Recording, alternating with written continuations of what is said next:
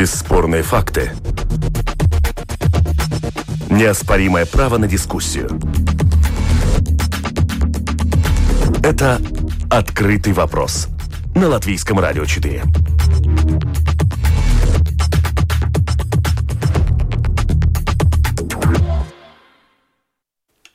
Здравствуйте, уважаемые радиослушатели. В эфире программа «Открытый вопрос». Сегодня среда. Мы опять говорим об экономике. У микрофона Ольга Князева. Сегодня у нас интересная тема. Мы будем давать оценку тому, как нынешнее правительство справилось с теми вызовами и задачами, которые встали перед экономикой и обществом в период пандемии COVID-19.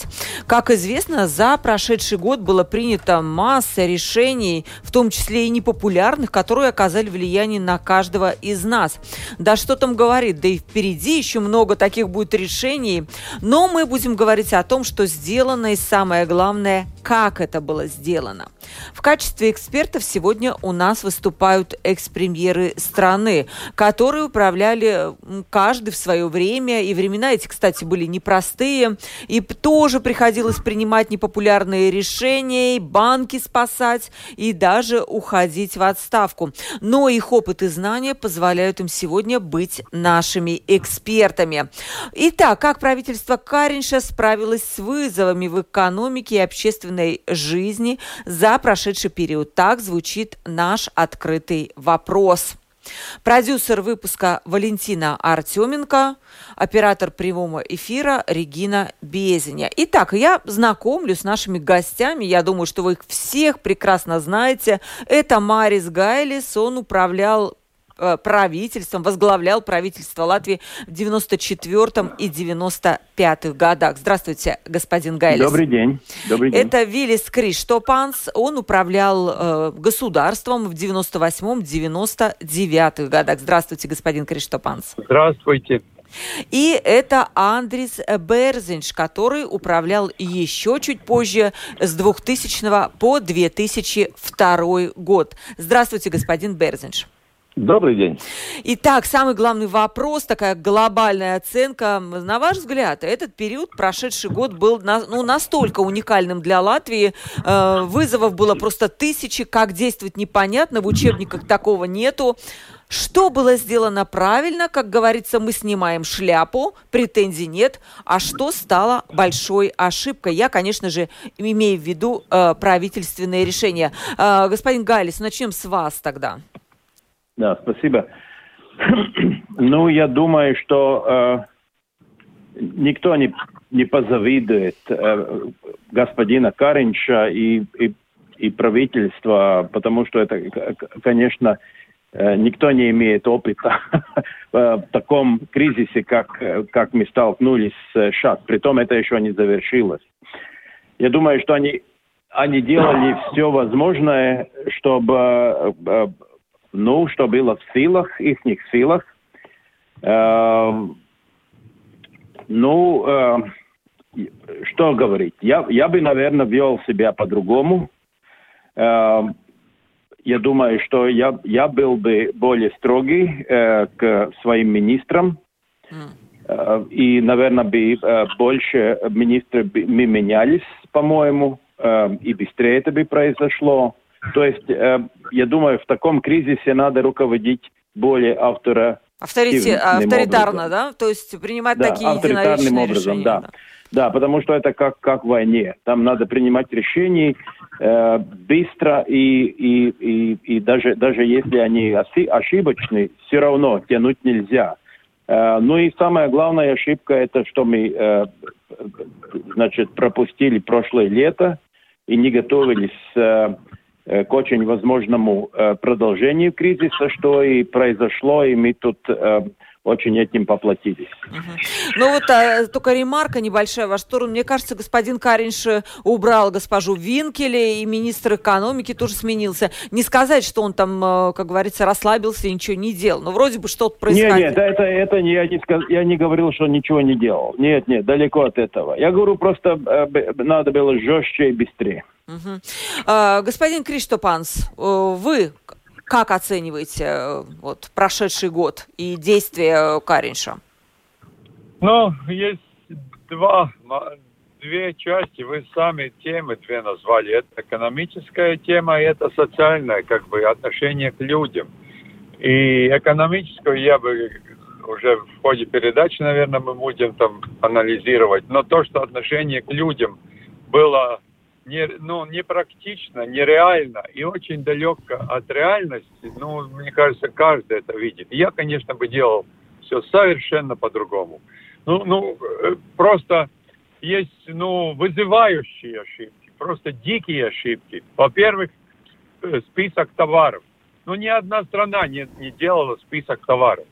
То, что зимой нельзя было купить лопаты, то, что нельзя было э, в феврале купить для детей обувь, то, что в марте невозможно было купить э, стеклянные банки, чтобы заливать туда березовый сок, это абсурдно.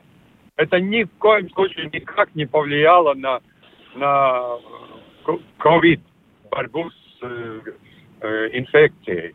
Э, посмотрите, что творилось в депо. Это, это самых страшных снах это невозможно было видеть, как превратили депо в что чудовищную ошибку. Не говоря уже о комендантском часе, который был тоже ошибкой, я считаю. Обязательные маски. Ну почему в Швеции до сих пор, с прошлого марта, э, люди э, не обязательно, ну, ну каждому сейчас ясно, что маска это только как бы предлог. Ну пусть постоит правительство у депо и заберет 100 масок у людей и отнесет в лабораторию. Они сами испугаются от этого результата, что в этих масках творится. Ну, я уже много говорю. Нет, вот, вот кстати, очень... господин Гайли сказал, чтобы он бы поувольнял там половину министров, да, более жесткое авторитарное управление. Вот у вас тоже было бы другое э, управление, другой подход вообще к, к ведению вот этого антикризисного ну, правительства? Вы знаете, э, ну что может, кого может уволить Каринч, если он сам висит на волоске? Он, он зависит от пяти разных совершенно партий, но одна там уже развалилась, уже ее нет, там разбежались на разные стороны все, кому уже не лень. А ну, что он может уволить, когда он начнет там более жестко увольнять, его сразу самого уволят, угу. те же самые партии. Да. У него э, место для маневра очень маленькое. Угу. Понятно. Э, и господин Берзинш, ваш комментарий по поводу, такой глобальный комментарий по поводу происходящего в экономике, в политике за последний год. Да, ну мне очень трудно что-либо добавлять там, я, я не буду этого делать. Я просто хочу сказать, что за это время мы увидели мы, новые феномены. Э, государственный долг Латвии возрос почти что в два раза, да. И мне очень интересует, как мы будем эти долги отдавать кто их будет отдавать, каким образом, сколько за это мы заплатим. А, что касается решений правительства по поводу дороги, по поводу того, что дороги надо ремонтировать, то решения были приняты, на мой взгляд, очень правильные, и дороги действительно стали лучше и будут еще лучше после этого сезона. Конечно, э, печально, что благодарить за это нам нужно не, не, не столько правительство, сколько э, эту пандемию COVID, да. Но, но с другой стороны, с другой стороны, я должен сказать, что мы как дорожные строители примерно 31% от всех этих средств стоимости этих ремонтных работ мы в, в, в, в, то же, в тот же год мы возвращаем назад в государственный бюджет. То есть от, от ремонтированных дорог будет долгосрочная выгода для всего государства, для всей экономики, для каждого, который проезжает, движется и так далее. Господин Берзович, все-таки вот хочу поправить, чтобы люди наши не пугались. Но не вырос государственный долг в два раза. Он был в 2019 году 43%. Да, он приближается к 50%, но это далеко не кошмар и не кризис. В других странах эта ситуация гораздо, гораздо нет, нет. Если мы, если мы сравниваемся с другими странами, с Италией, Францией, там, там, там, ну, ну, мы можем сравниваться и можем сказать, да, это, это почти ничего. Но занятые деньги есть занятые деньги, и занятые деньги надо будет возвращать. Но... То есть э, я, я, мне, мне, мне видится, что, что достаточно мало э, решений правительства были приняты в том направлении, чтобы деньги зарабатывать, и чтобы их потом можно было бы легче вернуть, нежели брать из, из, из карманов э, э, ну, всех жителей Латвии. Ну и вот еще уточняющий вопрос, вам, господин Берзин, что по-другому бы что-то вы делали? Либо все нормально, и вам кажется, что вы, ну... Так... Нет, ну, конечно, у каждого есть свой, uh-huh. свой почерк. Я думаю, что, что каждый мы делали бы многие вещи иначе. Но, но с другой стороны, мы оценка господина Криштопана была очень правильная. Ну, правительство имеем такое, которое мы сами выбрали. Ну. Сами с ним жить должны. Так, итак, э, меня, конечно же, волнуют больше всего вопросы экономики, бизнеса, поддержки государства. На самом деле, поддержка бизнеса, она была беспрецедентная. Э, во время кризиса 2008 года, да и российского кризиса, вот, кстати, на который пришелся правительство господина Криштопанса, ничего подобного не было.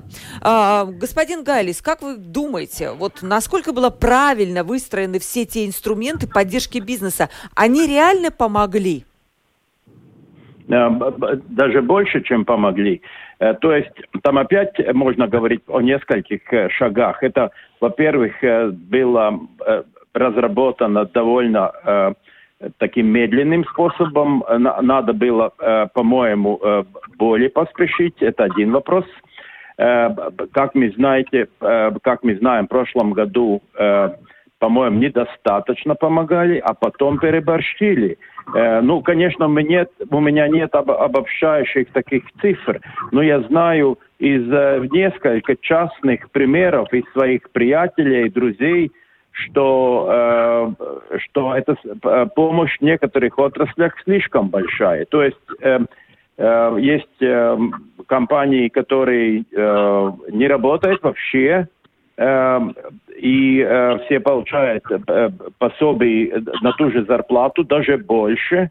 Э, не надо платить там арендные платы, и еще, значит, субсидируется часть оборотных средств. То есть у них оборот на 30% больше без, каких, без какой-либо работы. То есть работа вообще не происходит. Но это, но это совершенно перегиб, это глупо. Э, значит, надо было как-то ну, э, более, более четко подойти к вопросу. А есть, наверное, какие-то группы, которые не, не, не, не получали. Ну, э, одним словом, опять, конечно, опыта нет. Но то, что пом- помогли бизнесу, это правильно. Это правильно делали. Только, ну, таким, не знаю, ну, не, не особенно продуманно. Да, да, действительно, очень многие бизнес жаловался, что поддержка такая хаотичная. Сегодня мы делаем так, сводим списки товаров, завтра открываем маленькие магазины торговых центров, нет, потом уже все по-другому. И понимаете, многие говорили так, э, либо нет логики в этом, либо логика есть, но нам ее не объясняют. Вот господин Криштопанс, вот не заметили ли вы такого, что ну, не, не очень много логики было вот именно в этой поддержке? Ну, конечно, я уже говорил о всех тех э, глупостях. Ну, ну, допустим, вот сейчас. Эстония, где как будто больше э, заболеваемость, Литва, еще много стран, открывают с 3 мая летние террасы. Ну почему люди должны кушать это с этих разовых э, тарелок на скамеечке в парке, а на террасе рядом? Они не, не имеют права. Но это дико и глупо. И я буду об этом кричать каждый день. И пусть они меня ненавидят. Меня, конечно, ненавидят э, правительство, потому что они даже заказывают на деньги налогоплательщиков через свои рекламные агентства. Они заказывают против меня заказные э, э, статьи в разных желт, желтых этих газетах. Ну, представляете, и где тут КНАП смотрит, я не знаю. Ну, что с ним? А что, про, а что про вас пишут, поздно. господин Криштопанс? Ну, почитайте. Гадости какие-то, да? заказных, угу. заказных э, статей несколько было. Например, Касьянс была статья про моего сына. У него угу. никакого банкрота нет, никакого этого, ничего такого нет, что там было написано, да.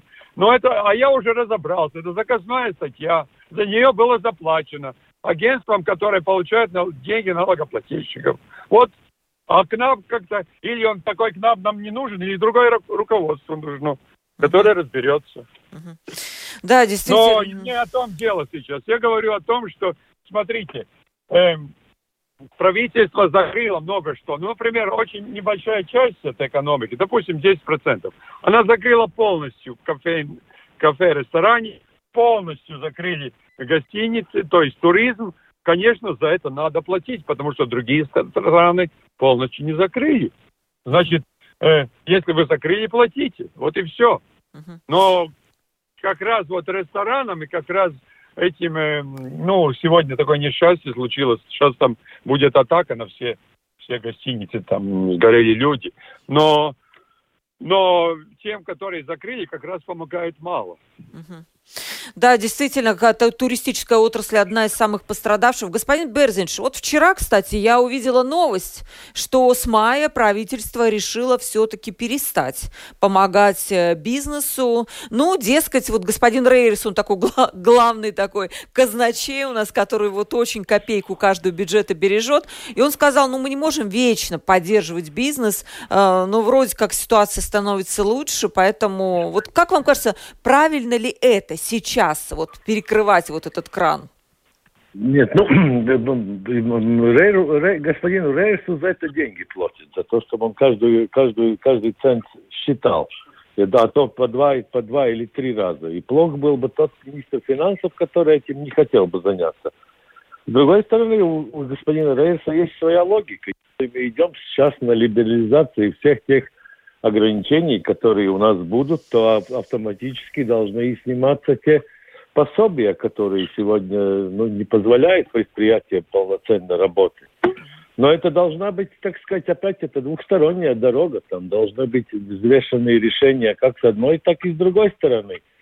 Ограничения снимаем, а лишаем какой-то части и, и поддержки, потому что, ну, наконец-то ты можешь спокойно работать. Тебя не, не, не, ну, не ограничивают ни в коей мере. Да?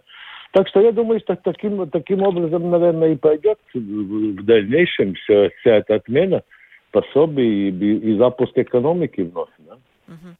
И вот еще вопрос по поддержке. Последний задам. Нам, ну, на мой взгляд, такая беспрецедентная поддержка жителей была выделена. Ну, по сути, были вертолетные деньги, так называемые. Впервые в истории Латвии, господин Галис, э, э, не было ли в ваше время вот каких-то таких вот попыток сделать это? И как вы это оцениваете? Правильно ли это? Эм, не было у нас, не было такой возможности. Сейчас, когда печатают деньги, значит, э, ну, таким Евросоюз. небывалым образом, конечно, да, евро печатается, что только так. Ну, значит, есть возможности. Но я, я бы опять эм, все-таки детям по 500 евро, абсолютно всем, даже мультимиллионерам, ну, окей, ну там еще можно так, хорошо, что-то что будет, новый компьютер купит. Но, но, например, абсолютно, ну ладно, всем пенсионерам дали по 200 ну, тоже можно было посмотреть. Но те, которые получают больше тысячи или две тысячи пенсий в месяц, ну, могли и не дать. Ну что, это трудно. Ну, это тоже такой э, странный вариант. Я, то, я, то есть я адресная бы так не поддержка, делал. адресная должна быть поддержка, да, кому надо я дать. Тоже думаю, я тоже думаю, ну, если ну, немножко посмотреть, ну, там же эти службы же знают, э, ну, примерно, да, какой доход. Сейчас же Э, э, то есть э, наш вид абсолютно все знает, все же мы декларируемся. Но если люди состоятельные, ну почему им надо, значит, еще кидать эти 200 евро, что на, на, на, на что? На пару бутылок вина?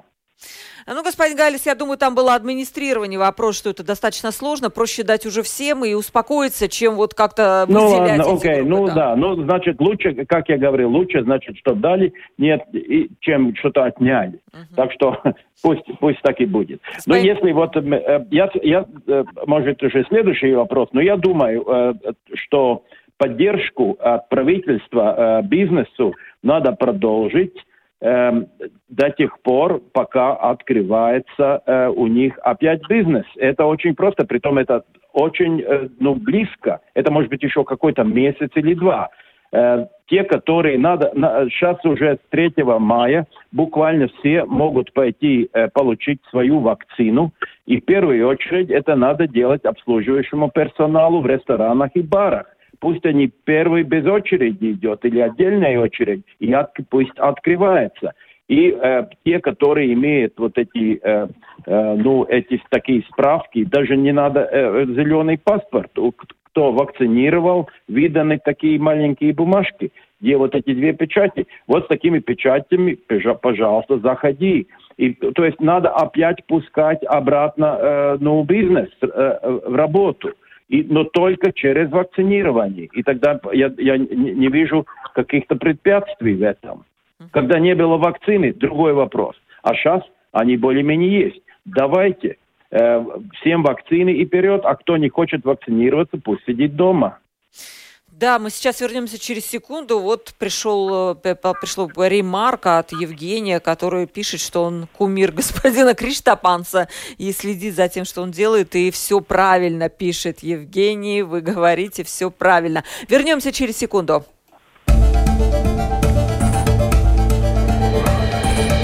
Это «Открытый вопрос» на Латвийском радио 4.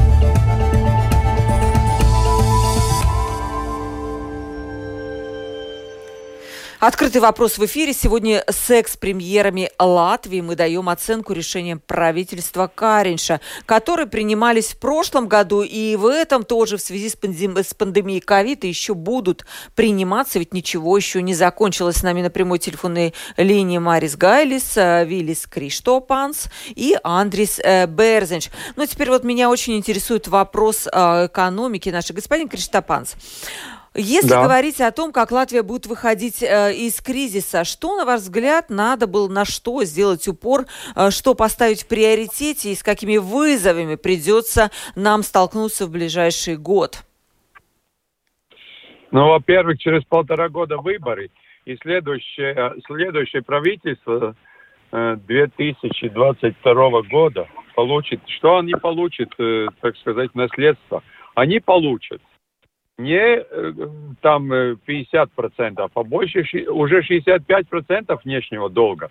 В следующем году должно, должен будет покрываться дефицит бюджета на 2 миллиарда примерно. Доход будет 9 миллиардов, расход 11 миллиардов. То есть в этом концу этого года, и не я это придумал, внешний долг будет 18 миллиардов, к концу следующего 20, значит, э, следующее правительство получит 20 миллиардов внешний долг и непонятную экономику с разгромленным транзитом и разгромленной банковской системой. Гражданинам Латвии закрывают счета. Я играю в гольф с одним э, с финном, он уже 20 лет здесь живет. Я так пошутил. А тебе в Хелсинки тоже счета закрыли? Он так на меня посмотрел сказал, мне, фину, Финляндии, что закроют? Да ты что? А здесь так спокойненько, тысячи тысячи людям закрывать счет, как будто это правильно. И никакому правительству, никакому Карищу это не, не интересует. Э, что говорить о внешнем долге? Посмотрите, э, почему все говорят о Греции, там, в странах банкротах? Да посмотрите Эстонию. У Эстонии внешний долг сегодня 6,6 миллиардов. У Латвии к концу года будет 18 миллиардов. Эстонии бюджет 13 миллиардов. Наш бюджет 10,7 миллиардов. Так смотрите на лучших. Что вы смотрите на жуликов, которые разворовывают свои деньги, все эти южные страны десятилетиями. Финны уже начали говорить о выходе из Европейского Союза. Они говорят, ну сколько можно? Сколько мы можем поддерживать эту южную часть Европы? Мы аккуратные и порядочные северяне.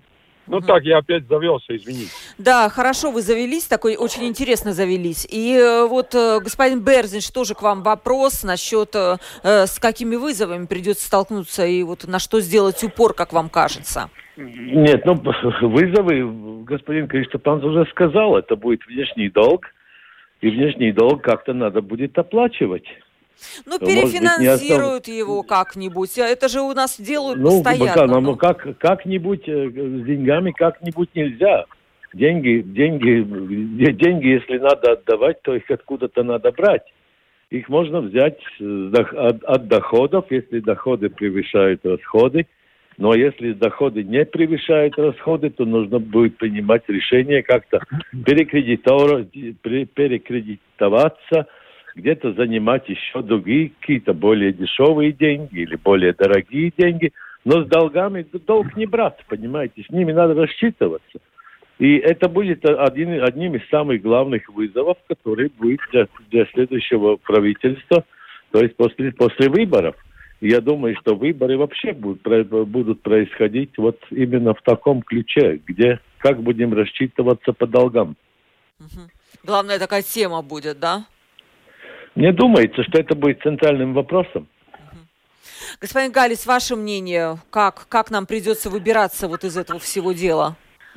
Ну, если мы смотрим на, на цифры, в принципе, это экономика держится на, на производстве, да, конечно, проблемы, огромные проблемы о, о обслуживающей экономике, там, э, гостеприимство, скажем так. Но есть отрасли, которые работают и даже, даже хорошо работают. Но я совершенно согласен с э, господином Криштопанцем, что э, с банком это просто ужас. Это, это мы залетели об обратную канаву, оборот, ну, другую канаву, э, и, и, и э, закрывается счета, не разрешается открывать, э, инвесторов никто здесь не ждет. Упаси бог, э, кто-то приедет и захочет еще какой-то сия здесь открывать и счет открывать, но это ужас. И э, просто надо этому правительству, не знаю, следующему правительству там э, навести порядок в этой отрасли, да, и если у нас замораживается абсолютно все средства, только если деньги надо их замораживать, ну это просто какой-то ужас. Э, я знаю тоже многих э, приятелей, которые хотели что-то здесь купить, открывать какое-то производство. Невозможно.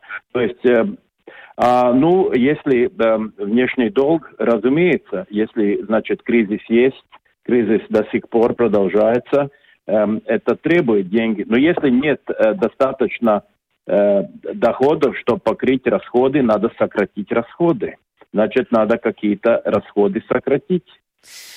Вот вы, да, действительно затронули эту тему капитального ремонта банковского сектора и транзитной отрасли, две такие пачерицы сегодня экономики. И на самом деле действительно правительство выбрало вот этот курс, когда, ну, собственно, деньги нерезидентов не нужны, а Латвия больше не мост между Востоком и Западом. Но с другой стороны, вот господин Криштапанс, вот если вы были сейчас там у власти и сверху к вам где-то стучали и говорили про то, что Латвия отмывает деньги, и так больше продолжаться не может. Вам надо этот ремонт производить, иначе и следующий там список санкций. Но а что бы вам пришлось сделать? Вы что-то сделали бы по-другому? Вы знаете, вы знаете, я недавно говорил с бывшим послом э, Америки в Латвии. Он сказал, мы, американцы, на вас смотрим с ужасом. Мы 10% от этого всего не требуем, что вы сами, дураки, делаете. Что я хочу этим сказать? Латвии-то в серый список не поставили, а Латвии, наши службы, латвийский бизнес и жители Латвии поставили в черный список. Так это все можно охарактеризовать. И перегибы это не то слово даже, это я другое слово даже сразу не могу придумать. А если говорить о внешнем долге, почему-то люди, когда берут э, машину в лизинг или кредит на квартиру, они знают, что надо платить и проценты. Значит, мы приходим, я все время об этом говорил в разных интервью, но мы уже приходим к тому, что не только миллион в день, мы уже скоро 2 миллиона в день будем платить только процентами. Это не говорить об основной сумме, которая не будет уменьшиваться. Это же катастрофа. И я не вижу больших каких-то при этом правительств. Пусть Карис поедет в Цюрих, и прочитает там лекции швейцарцам, какие они идиоты, что они 200 лет банковские системы разбивают. Это же там пару человек зарабатывает, как он сказал по АБЛВ, забыв сказать, что тысяча работников потеряли работу в АБЛВ. Он, он, он сказал, что транзит Латвии не нужен, забыв сказать, что в прошлом году были уволены 1500 железнодорожников. Пусть он поедет к Лайпеду и скажет литовцам, а что вы тут свою Господу так развили, что вы сейчас грузите больше, чем вся Латвия вместе. Да закрывайте нахрен этот транзит. Он же вам, он транзит не нужен. Да литовцы его побьют и пошлют обратно в Латвию. Господин Берзнич, Но... Э, как вы думаете, почему вот, да, действительно такое отношение к транзиту и к банкам? Это где-то заказ какой-то сверху или это что? Попытка как-то стать красивыми, хорошими перед э, а, Европой. Бороться с отмыванием денег надо, вот я считаю. Но тут должна быть действительно какая-то умеренная борьба, не выплескивать вот этого вот ребенка вместе с грязной водой. А мы, по сути, это делаем. Нет, ну, тут, тут можно согласиться с тем, что к транзиту нужно относиться очень аккуратно и очень, очень, очень, так сказать, э, э, ну, относительно мягко, без резких движений. Потому что это такая достаточно сложная, сложная отрасль, которая просто так, если, если что-то, какие-то грузы уходят, их потом очень-очень трудно заполучить назад. А если мы говорим о транзите, то транзит приносил, по-моему, 12% совокупного национального дохода нам в Латвии. То есть говорить, что это не, ненужная отрасль, это, это наверное, наверное, неправда и, наверное, не совсем продуманное, продуманное высказывание, если кто-то так выражается. Но что касается транзита в целом, то, конечно, это обусловлено не только тем, что, что э, отношение, скажем, там наших политиков к этому процессу, но это обусловлено и тем, что в мире сейчас происходит всякого рода всякого рода, скажем, санкции за то, за другое, за, за какие-то политические решения, хозяйственные решения и так далее. И это тоже был очень такой сложный процесс, где нужно очень аккуратненько, на мой взгляд, работать. Но наши соседи литовцы, например, ну, как бы являясь членами тех же политических организаций, как и мы, они к своему транзиту относятся более бережно. Вы знаете, вот я сейчас вот слушала вас и думала, что мне кажется, вот премьеры э, тех времен, э, вот и господин Гайлис, и Криштапанс, и Берзенш, они такие больше преследовали такие национальные интересы, не вот такие какие-то там американские, европейские, а скорее вот главное было вот эти национальные интересы. Э, в первую очередь вопрос был, а нам-то что с этого? Не знаю, может, я ошибаюсь, конечно, конечно, да? Конечно, конечно. Конечно, так, так всегда ставился вопрос, на мой взгляд. Да. Угу. Что нам от этого? А как это, как уже, это да. повлияет на нас, да. Угу. Вопрос поступил всем экс-премьерам, во время передачи не так много. Э, Игорь пишет, как вы считаете, не, не пора ли существенно сократить расходы на госаппарат? И второй вопрос у него, как вы относитесь к налоговой политике, не пора ли тут что-то менять? Господин Гайлес. Да, я совершенно согласен, что гос, госаппарат э, разбух, и надо, э, надо его сократить, и, э, значит, бюрократию надо сократить, но это политически очень трудно сделать можно. Это только тогда надо специального, ответственного, не знаю, зампремьера, который этим только и занимается с большими большими большими э, э, полномочиями. Ну, наверное, это правительство это не сделает. Согласен с этим. И налоги, если коротко совсем. Ну, я думаю, что э, всегда плясать с налогами, чем и они э, консервативнее и стабильнее держатся, это, тем, тем, тем это лучше. Надо что-то сократить, надо сократить, э, э, конечно, какие-то какие налоги. Всегда так говорил. Я, конечно, э, против э, этого э, прогрессивного налога, ну что, что тут делать? Наверное, мир идет в ту сторону. То есть мир опять повернулся в левую сторону. Да, это, это, это, это, это правда. Так, Я так тоже, оно есть, да. Прогрессивный да. налог совершенно Да, мы, мы, которые э, мы, которые жили при, коммуни... при коммунистической власти, да, мы прекрасно знаем, как это все пагубно. Ну, э, что делать? Новое поколение э, приходит, которые это, ну, просто не жили в то время, и опять вот эти э, пагубные левые идеи э, берет вверх, Пагубные и... левые идеи, господин да. Гайлис. Ладно, ну вы так озна... А, очертили свое отношение. Господин Криштапанс, вот вопрос про сокращение аппарата и налоги. Хотите, хотите я пошучу? Давайте. Вот изберите меня президентом, и все произойдет очень быстро. Президент сегодня стоит Латвии 6 миллионов в год. Это 24 миллиона за 4 года. Изберите меня президентом, я народу буду стоить максимум полмиллиона в год. Максимум. Я буду ездить на своей машине, буду жить своей, на своем хуторе. У меня будет три советника и, и секретарь. И тогда я скажу всем, парламенту, который десятки миллионов стоит, кабинету министров, который стоит десятки миллионов. 109, ну сейчас 50 будет муниципалитетов. Я всем скажу, вот я так живу, а как вы живете? И все станет на свои места. Но, к сожалению, идеального мира не бывает. Да, э, а налоги, налоги-то, мы поняли, что вы... Налоги, вы знаете, мы попадем по налогам, нам грозит опять э, беда, а не радость. Потому что, смотрите, одну хорошую вещь сделали политики до этого правительства. Они всем предприятиям делали подоходный налог ноль. То есть, если ты, не, ты, ты платишь только тогда, когда вынимаешь дивиденды. Если ты э, заработал и строишь следующий завод, ты ничего не платишь. Но, послушайте, что сейчас говорят э, большие. Америка предложила, Германия, Франция уже согласилась по всему миру, всем предприятиям сделать минимальный 21% э, налог на прибыль. Это же катастрофа для нас, которые хотят, чтобы развивался наш бизнес. Потому что у кого есть прибыль, тот, который удачный, тот и платит налог. У кого нет прибыли, тот неудачный, он и не платит. Ну, так что забирать, забирать деньги у, у удачного государства и, и, и доказывать, что мы лучше потратим эти деньги, это же утопия.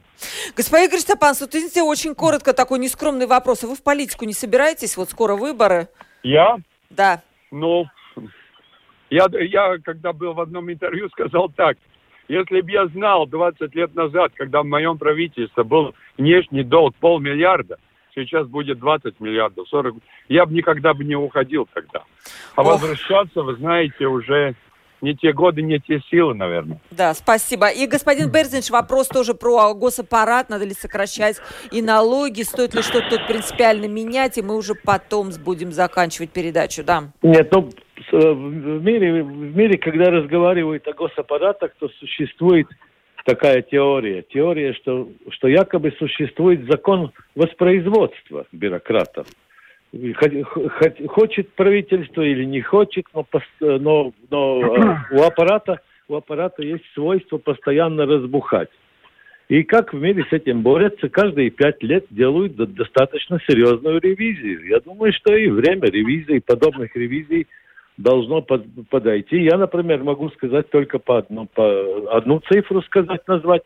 По-моему, тогда, когда Латвия и Свалс цели создавали, да, и, и, да, расходы на на, на содержание самого аппарата, то есть управление всем этим процессом, было 2,1 миллион, миллион лат.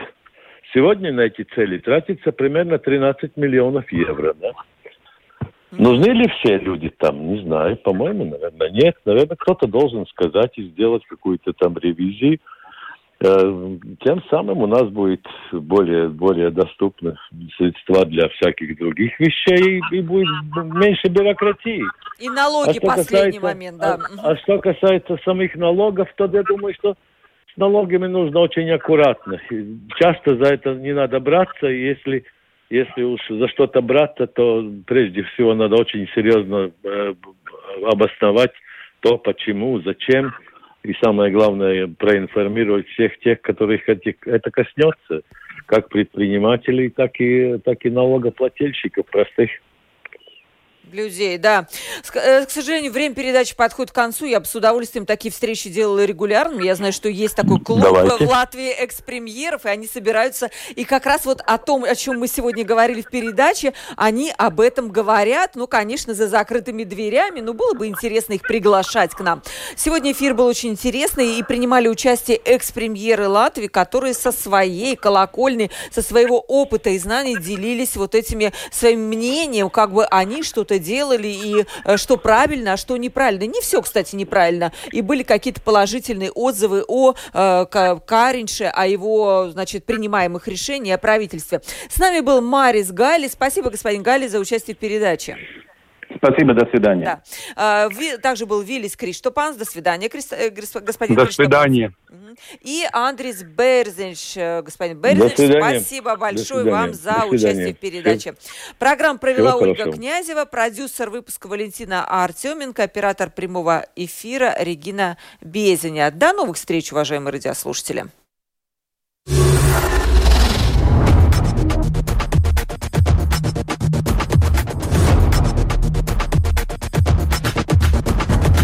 Бесспорные мнения. Бесспорные факты. Неоспоримое право на дискуссию. Это «Открытый вопрос» на Латвийском радио 4.